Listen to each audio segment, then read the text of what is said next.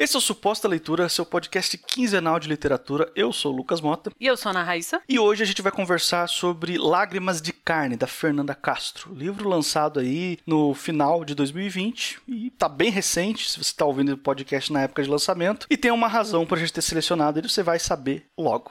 E hoje eu tenho um recado para passar aí pro pessoal que tá ouvindo a gente. Eu já falei isso no nosso episódio anterior, mas eu sei que nem todos os nossos ouvintes escutam todos os episódios. Algumas pessoas pulam de de acordo com o tema, então acho que vale a pena repetir para quem ainda não está sabendo. Eu tenho um segundo podcast agora, que também é quinzenal. É um podcast que fala sobre escrita criativa. O nome é Eu que Escreva, vai ter o link aí na descrição para quem quiser conferir. Ele é mais técnico, os episódios lá são voltados mais para temática de escrita mesmo para quem gosta muito do assunto, quer escrever ou apenas é entusiasta e quer se aprofundar um pouco mais na parte técnica da composição de um livro, tá? Por que, que eu tô tendo condição de fazer, de produzir um segundo podcast, porque no Eu Que Escreva, eu não preciso necessariamente ler um livro para cada episódio novo, entendeu? E isso acaba tomando muito mais tempo de produção aqui no Suposta Leitura do que lá. Lá, a minha pesquisa eu consigo fazer mais direcionada alguns assuntos mais simples e mais específicos de escrita e faz com que em menos tempo eu consiga produzir um episódio. E eu também vou trabalhar com formatos diferentes lá, então vocês vão ouvir um podcast completamente diferente do Suposta Leitura. Eu gosto muito do Suposta Leitura e desse formato que a gente faz aqui, mas eu fiz questão de, criando um podcast novo, que ele fosse diferente mesmo, que ele tivesse uma proposta e um formato diferente. Enfim, para quem gosta do assunto, eu convido você lá a ouvir os primeiros episódios. Já tem dois episódios publicados.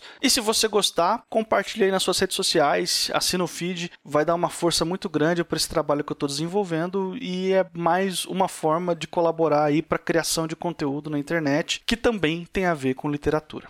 E nesse nosso quarto episódio quinzenal, né? Estamos ainda nos acostumando com a periodicidade. O Wellington Fernando, que escuta a gente, tinha comentado no, no Instagram que seria aniversário dele. A gente acha que já passou, mas fica os parabéns aqui e o nosso muito obrigado pela audiência. Ele tá sempre comentando, tá sempre compartilhando a gente e tal. Se eu não me engano, foi semana passada. Se a gente acertar, tá sendo hoje, exatamente no dia do, do, episódio. Mas, de qualquer forma, fica o nosso parabéns, o nosso muito obrigado. E a gente sempre lembra, né, que, que o compartilhamento de vocês, os comentários, são fundamentais pra gente não ficar aqui falando sozinhos. Exatamente. Os comentários, a interação da galera que tá. Eu tô com a impressão de que eles estão aumentando dos últimos episódios pra cá. A gente gosta muito, isso é muito importante. Dá trabalho pra caramba produzir esse podcast aqui. A gente não ganha nada com isso, não, não é um podcast monetizado. Então a interação com a galera, essa nossa vontade de falar falar sobre literatura é uma coisa que deixa mantém a gente empolgado em fazer. Então, sempre que vocês quiserem conversar, as nossas redes sociais estão abertas e a gente gosta muito de receber esse feedback.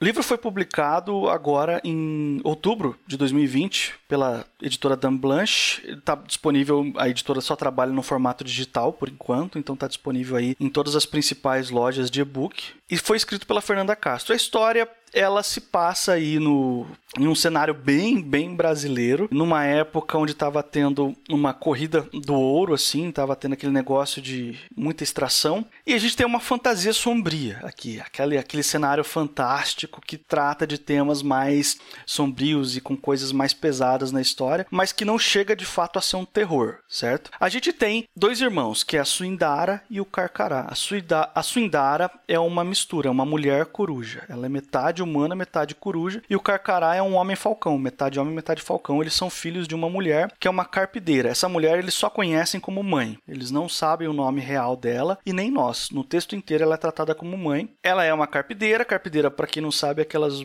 mulheres lá que eram contratadas, não sei se ainda existe no Brasil, mas que eram contratadas para chorar no velório dos outros, sabe? Para dar volume, para fazer o negócio ficar mais entre aspas bonito, porque tinha muita gente chorando pelo falecido, sabe? Mas ela também, ao longo da história, você vai descobrindo que ela não é uma mera carpideira, que ela guarda muitos segredos, inclusive alguns segredos sobrenaturais. Também é uma pessoa envolvida com magia. E ela mantém os dois filhos dela, a Suindara e o Carcará, na casa dela. A Suindara ela vive solta porque ela é uma pessoa muito obediente, muito submissa, muito calma, não é muito de conflito. E o Carcará ele fica correntado o tempo todo porque ele é absolutamente revoltado, raivoso questionador, não gosta de obedecer, então ele é uma ameaça. E os dois eles têm que fazer um ritual de tempos em tempos sob ordem da mãe deles. Eu não vou dizer exatamente o que, que é esse ritual, mas envolve o Carcará tem que comer algumas coisas que a mãe traz e a Suindara tem que depois terminar o ritual, porque eles têm envolvimentos com almas. Assim, eu acho que eu posso falar isso, não, não chega a ser um spoiler. O, o Carcará, ele assimila para si a parte negativa de certas almas e, e a Suindara é responsável por pegar essa alma já purificada, sem a parte ruim que o Carcará já engoliu, e levar para longe, assim, para viver pra eternidade. É ela que faz esse ritual. E isso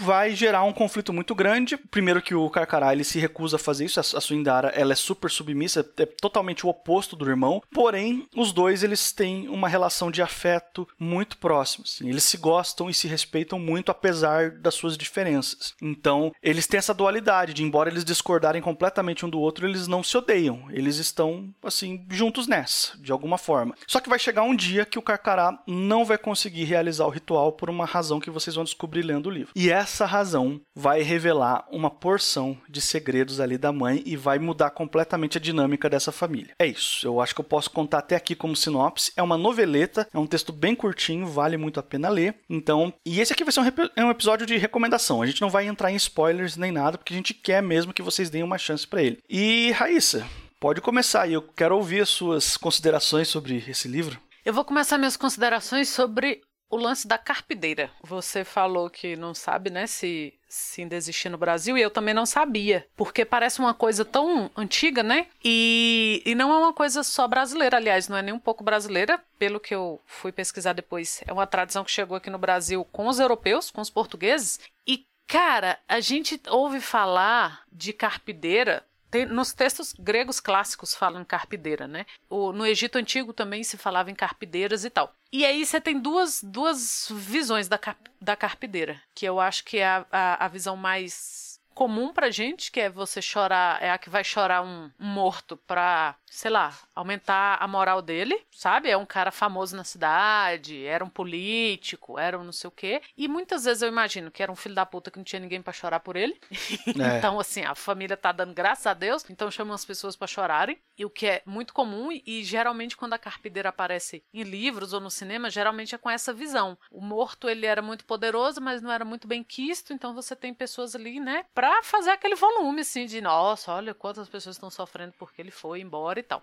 E quando você vê na literatura, né, tanto na, na, na mais na literatura clássica, na verdade, é, a carpideira ela tem um, um papel psicológico ali, é um papel catártico, sabe? A, a catarse mesmo da, da, psicologia que a gente fala. Então, é ela que vai trazer aquele choro para que as pessoas possam ressignificar aquela morte. Então, é muito importante isso que, que o livro traz de que a carpideira ela ressignifica a morte e ela precisa dos filhos ali, né, para ajudarem ela naquele papel de ressignificar porque para essas culturas você ressignifica, né, pro, pro morto é, ir embora melhor, para ele ir para um lugar melhor, para ele deixar aqui na terra os, sei lá, os pecados ou o que quer que seja. Mas a gente percebe que isso é, é, é muito mais seguro para os vivos. Seguro no sentido de isso é muito mais verdade para quem fica, né? Então a carpideira ela tem esse papel de catarse, de, de, de ressignificar aquilo para quem fica. Então é um, um papel social de catarse coletiva, literalmente, é uma catarse coletiva. Então ela tem esse papel que eu acho muito interessante de você pesquisar, de você ler quando você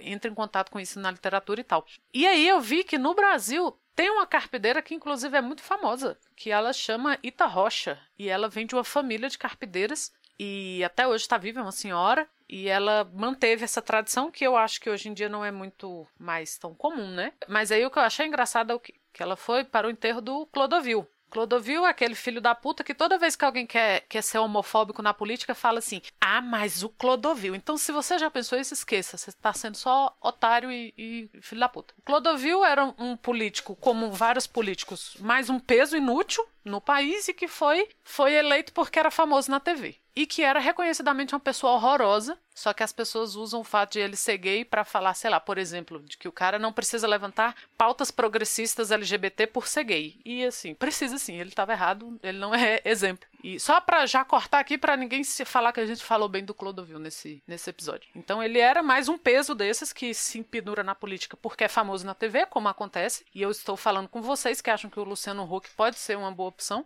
Então parem agora. A gente não consegue fazer um episódio sem raiva política, não, né? Não, o Brasil não deixa. O, o podcast brasileiro não tem um episódio de paz.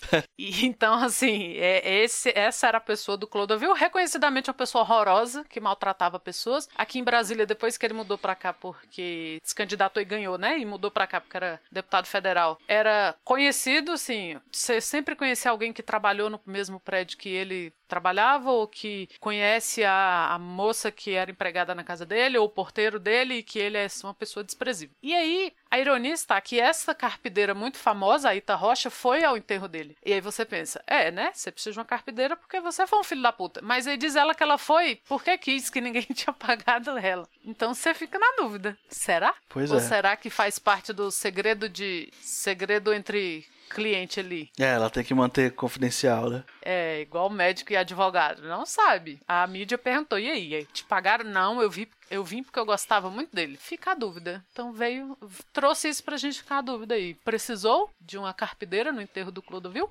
Tomara que ela tenha ganhado bem. Tomara.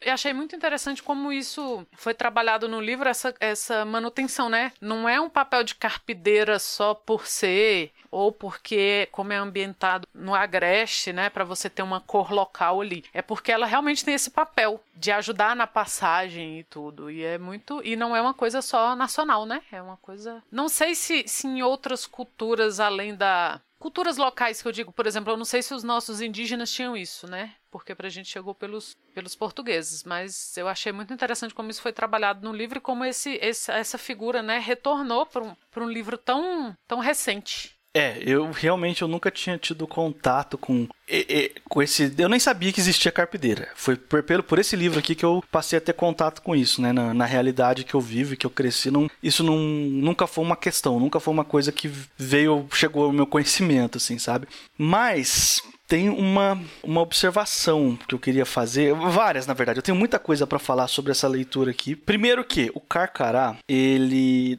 não é o primeiro personagem a aparecer no livro, mas quando ele aparece, ele me deu empatia automática. Assim, sabe? No, naquele momento, na primeira cena que ele aparece, ele não fez nada, ele não falou nada e você já tá torcendo por ele, entendeu? Porque ele é o filho, é, entre aspas, desgraçado, que a mãe não gosta muito e que mantém acorrentado dentro de casa sabe? A Suindara tá lá voando em cima da árvore, escondida para as pessoas não verem, mas tá livre lá fora conhecendo o mundo. E o Carcará não, o Carcará tá dentro da casa acorrentado. A hora que ele aparece pela primeira vez, eu falei: "OK, eu tô torcendo para esse cara e se ele for o vilão, eu quero que o mocinho se foda nessa história". Entendeu? Foi bem nesse, nesse nível de empatia que ele me gerou. E você, aí, você é mais time Carcará ou time Suindara aqui? Oh, eu entendo muito a Suindara, essa coisa de. Porque ela tem muito forte nela isso de não, não desobedecer a mãe, não, não questionar a autoridade, fazer o que ela tem que fazer e saber exatamente o que ela tem que fazer ali tudo. Então você fica muito empático com ela, assim, né? Porra, é realmente uma coisa difícil de você se livrar, né? De, de se livrar de fazer aquilo para qual você foi criada. Então, o mais, cara, o personagem do Carcará é sensacional. É sensacional. Eu acho que tem isso, né? De, de ele contra aquilo. Dele não, não tá satisfeito somente com aquele papel de que é, eu fui criada para isso, eu vou fazer isso e eu vou continuar fazendo até o dia que, sei lá, eu tiver que substituir minha mãe no papel dela e outras coisas. Então, ao mesmo tempo que você vê que, que a Suindara tá numa prisão que ela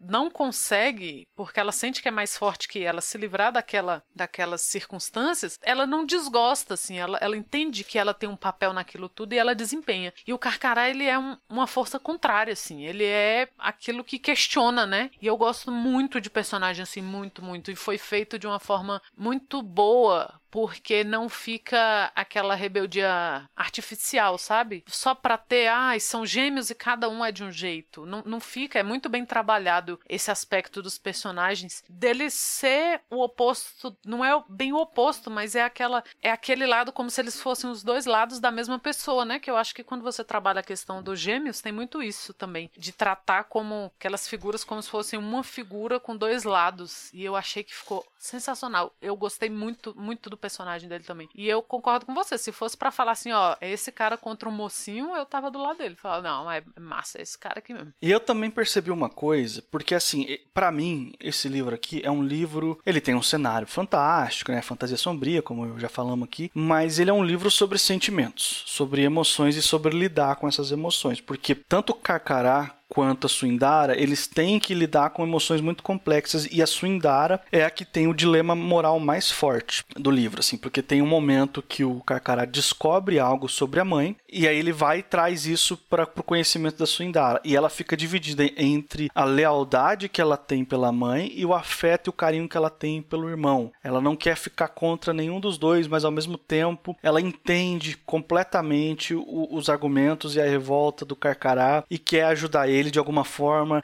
Então você percebe que ela, que ela tá sofrendo justamente por não saber o que fazer, por não saber o que decidir, sabe? Quando você descobre, por exemplo, que alguma pessoa próxima você fez alguma cagada muito grande e aí você fica naquele dilema de, meu, agora eu vou ter que peitar, vou ter que ir lá falar pra pessoa que tá errado, entendeu? E ao mesmo tempo você tem carinho pela pessoa, então você também não, não quer é, eliminar ela da sua convivência, você só quer, enfim, ter esse momento de conflito que pode ser tenso e pode ser complicado, mas é necessário então ela representa muito bem isso. Ela me passou muito bem essa sensação de, de conflito aqui. Só que aí, Raíssa, eu não sei se você vai concordar comigo, e se você não concordar, eu quero que você também fale aí a sua visão sobre isso. O que, que eu entendi desses sentimentos todos? A Suindara, ela representa os sentimentos e as emoções que nós, em geral, associamos a sentimentos positivos. Coisas que tá tudo bem a gente ter, tá tudo bem a gente sentir. Aquela lealdade, submissão, comportamento, obediência, tudo muito, né, educado, fala tranquilo e, e, faz o que tem que fazer, entendeu? E o Carcará, ele representa sentimentos que a gente quase sempre associa a sentimentos negativos. Raiva, fúria, é, vingança, enfim, e, e, uma série de outras coisas, revolta mesmo, enfim. E ele tá acorrentado. Então, ele representa esses sentimentos que a gente acorrenta no fundo da gente, que a gente, não, eu não quero trazer isso à tona, mesmo que eles existam. Só que qual que é o, qual que é o grande lance aqui dessa história? E o que que ela lembra a gente? Que todos os sentimentos que a gente tem precisam, a gente precisa lidar com eles de alguma forma. A gente precisa aprender a conviver com eles. A gente não pode simplesmente esquecer que eles existem, né? Já dizia eu divertidamente que ensinou isso pra gente também. E aqui o Carcará, em algum momento, ele quebra a corrente, entendeu? Em algum momento ele fala: "Não, agora eu não vou ficar mais preso. Agora você vai ter que lidar comigo". Então eu li esse livro como uma história sobre sentimentos, entendeu? Como um, um, um conflito interno entre os sentimentos que você acha positivo e que tem uma hora que a mãe vira para sua e fala: "Ó, oh, eu queria que seu irmão fosse igual a você". Porque, tipo assim, eu queria que ele me obedecesse também, queria que ele fizesse as coisas sem questionar também, porque talvez ela associe a Suindara como os sentimentos positivos e o Carcará como os negativos. Só que não dá para você esquecer os sentimentos que você tem, você tem que aprender a lidar com eles, entendeu? Então, é, essa seria talvez a, a segunda camada, a metáfora da história que me, mais me prendeu no livro. Eu achei muito interessante isso também, por isso que, que eu não penso nos dois como opostos, né? Porque você não vive só de bons sentimentos. Aliás, a gente sabe que não. Na literatura,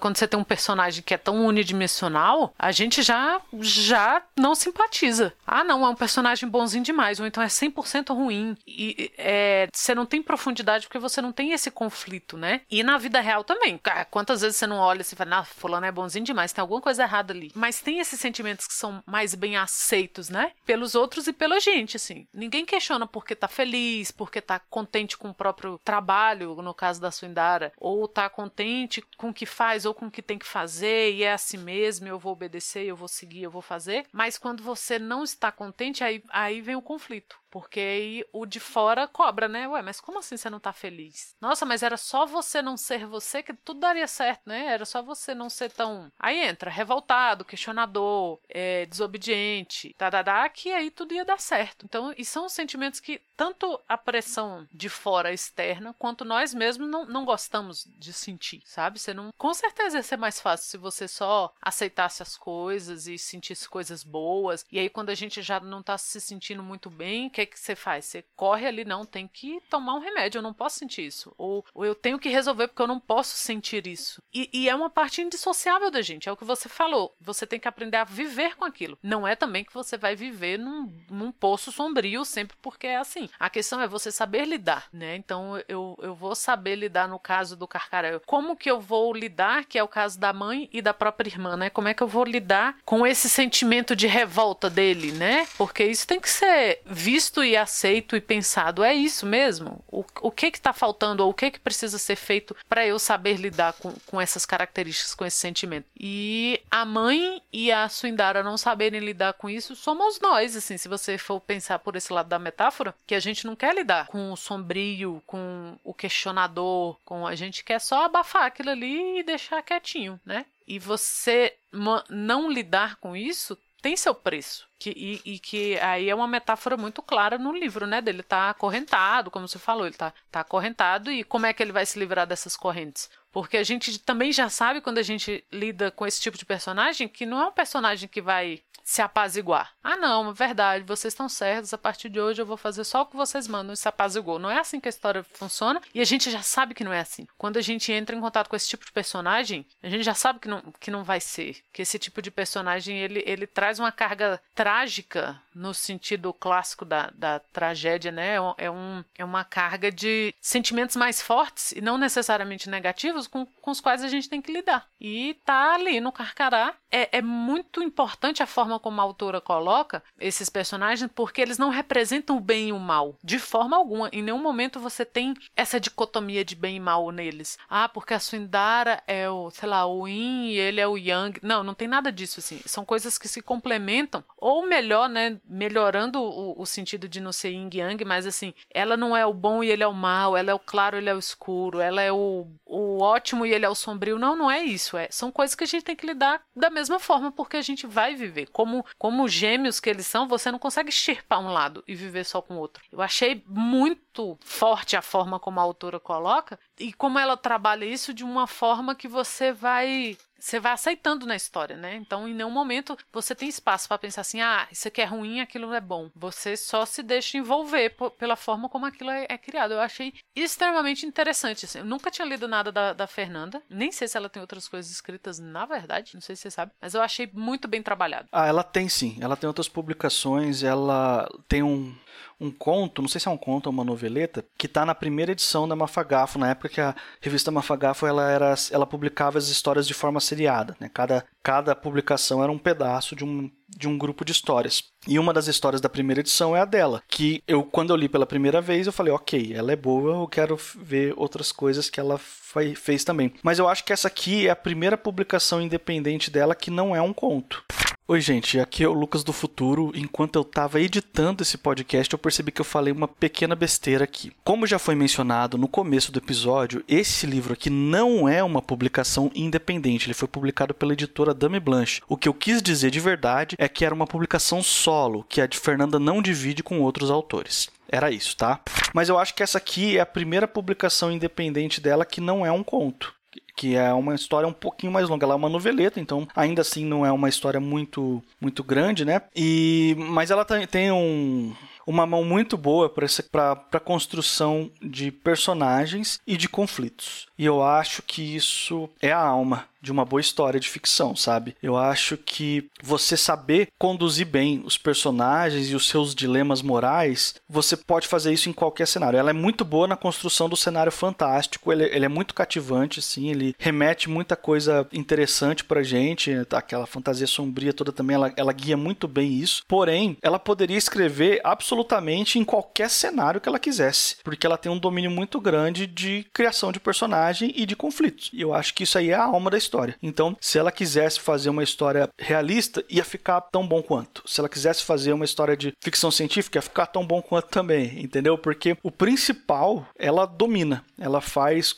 com uma maestria muito grande aqui em Lágrimas de Carne. E qual que é o resultado direto? Além de eu ter gostado pra caramba desse livro, quando ela publicar outro, eu vou ler, com certeza. Vou comprar na pré-venda e vou já estar tá esperando para ler, porque enfim, ela é uma dessas autoras que a gente acaba querendo seguir a carreira. Ok, eu vou ficar de olho aqui, eu quero saber o que mais ela vai ter para mostrar pra gente. E assim, né, eu não quero colocar nenhum peso nas costas da Fernanda, mas ela agora aumentou as expectativas. Qualquer coisa que vier agora, eu vou estar tá esperando muita coisa. Cuidado, Fernanda. mas é, dá vontade de ler. É o tipo de coisa que você termina de ler e pensa, nossa, quero ler mais coisa dessa, dessa pessoa. O narrador dela é muito bom e a, a forma como ela constrói as personagens, tudo é em torno da construção dos personagens, assim, é muito bom, é, é, um texto muito maduro e é um texto forte, assim, como, como toda narrativa sombria, assim, é um texto forte. Não é clichê de forma alguma, porque eu acho que o meu maior medo quando eu leio coisas novas é o clichê, porque acho que chega uma hora que você já leu tanta coisa, né, que você já fica assim meio, opa, em nenhum momento, assim, e é um texto que você pega e vai, né, como a gente mede, mede leitura na sentada. Você é. senta ali para ler e você termina. É, é um texto muito bom, muito bom. E está sendo bem falado, assim, até agora eu só vi coisas positivas e é, a gente sugere fortemente que, que seja lido, viu? Porque é um puta texto. É muito, muito bom. É, foge de, de, foge da, de clichêsada, foge do, das coisas comuns, ou daquela tentativa de tornar o texto muito, muito regionalista. Não tem nada disso. Tem nada forçado. É um texto muito bom, muito maduro, que vale a pena tanto acompanhar, né? A Fernanda, igual você falou, a gente tá na expectativa aqui, quanto o próprio texto. Nossa, muito bom. Tá na, tá na Amazon. Sempre a gente, né? A gente vai meter o pau, mas algumas coisas a gente não precisa da Amazon. E está lá. É, exato. Com, nossa, e a gente fala bastante da Dame Blanche aqui. É uma editora também que vale a pena você observar os lançamentos, os autores com quem eles tão, elas estão trabalhando e tal. É sensacional. Eu queria aproveitar esse momento para dizer que o e-book aqui de Lágrimas de Carne foi gentilmente cedido pra gente pela Ana Martino, editora lá da Dame Blanche, pra gente poder gravar esse episódio. Então a gente agradece, deixa aqui o nosso muito obrigado pelo, pelo apoio ao podcast e a gente recomenda que você leia. Eu tenho uma última pergunta para você sobre o livro aqui, Raíssa. Um, um, um, detalhe que a gente não mencionou, mas que eu gostei muito e eu quero saber o que você achou. Lágrimas de Carne, ele tem uma narrativa principal, a história dos dois irmãos e do que, que eles estão descobrindo e o que, que eles vão fazer com essa descoberta. Entretanto, entre essa narrativa principal, a gente tem aqui, como é que eu, eu não quero dar spoilers, mas a gente tem memórias de outros personagens, de outras coisas acontecendo entre essa narrativa principal, em pequenos textos que intercalam né, no, no livro aqui. E o que, que você achou dessa técnica que ela escolheu para intercalar essas memórias na narrativa principal? Cara, eu gosto tanto quando o autor faz isso que quando eu, eu leio um texto que só tem um lado, né, que você acompanha sempre um lado só, eu sinto falta. Eu acho que ela, ela trabalhou isso de uma forma tão boa, você você não estranha e que você não se perde, assim, que eu acho que é o mais difícil de fazer isso, né? Você intercalar narrativas e a pessoa ficar meio perdida, tipo, nossa, do que que tá falando aqui? Você, isso não acontece no, no momento nenhum. Eu gostei muito. Eu achei que ela fez isso muito com muita parcimônia, mas muito bem feito. Ficou muito bom. Não imagino você conseguir contar essa história de outra forma. Ficou realmente ajustado. É, eu concordo. Eu gostei demais também. Eu achei que foi um texto muito lapidado, sabe? Eu não sei se ela, o processo criativo dela não tem essa informação para dizer se foi super longo, se ela demorou demais para entregar esse texto, mas para mim, como leitor, eu vejo um texto muito bem acabado e muito bem editado, né? Vale a menção aí ao trabalho de edição da Ana Martino, que é sempre muito bom. A Helena Dame Blanche, ela sempre extrai o melhor do, dos autores e das autoras que trabalham ali com ela. Mas é, o trabalho de escrita mesmo da Fernanda aqui, de lapidação do texto, de entregar um negócio redondinho, é bastante assim louvável. Assim, é um negócio que deve servir de referência para leitores, para você entender o que, que é uma boa literatura fantástica, e deve servir de referência também para outros autores que querem escrever dentro do gênero. Com certeza. O suco da nova edição, né, dos, dos no, da edição feita por, por novos editores brasileiros e o do que vem sendo escrito por novos autores. Isso é ponto exato aqui. E estamos chegando aqui ao final de mais um episódio. Se por um acaso esse aqui é o primeiro suposta leitura que você está ouvindo, eu quero te lembrar que isso aqui é um podcast quinzenal. A cada 15 dias, sempre às quartas-feiras, sai um episódio novo falando sobre literatura. E você pode assinar o nosso feed para receber esses episódios sempre que eles forem publicados. É só procurar por suposta leitura no agregador da sua preferência, incluindo o Spotify. E como a gente sempre lembra aqui, se você quiser encontrar a gente nas redes sociais, nós estamos no Twitter e no Instagram, como arroba suposta leitura. Se quiser mandar um e-mail para a gente, é suposta leitura mrlucasmota.gmail.com. Eu sou o Lucas Mota, você me encontra no Twitter e no Instagram no arroba mrlucasmota. E eu sou a Ana Raíssa, também tô no Twitter, é arroba Ana Raíssa, tudo junto com dois N's, dois R's e dois S's. E a gente volta na outra semana.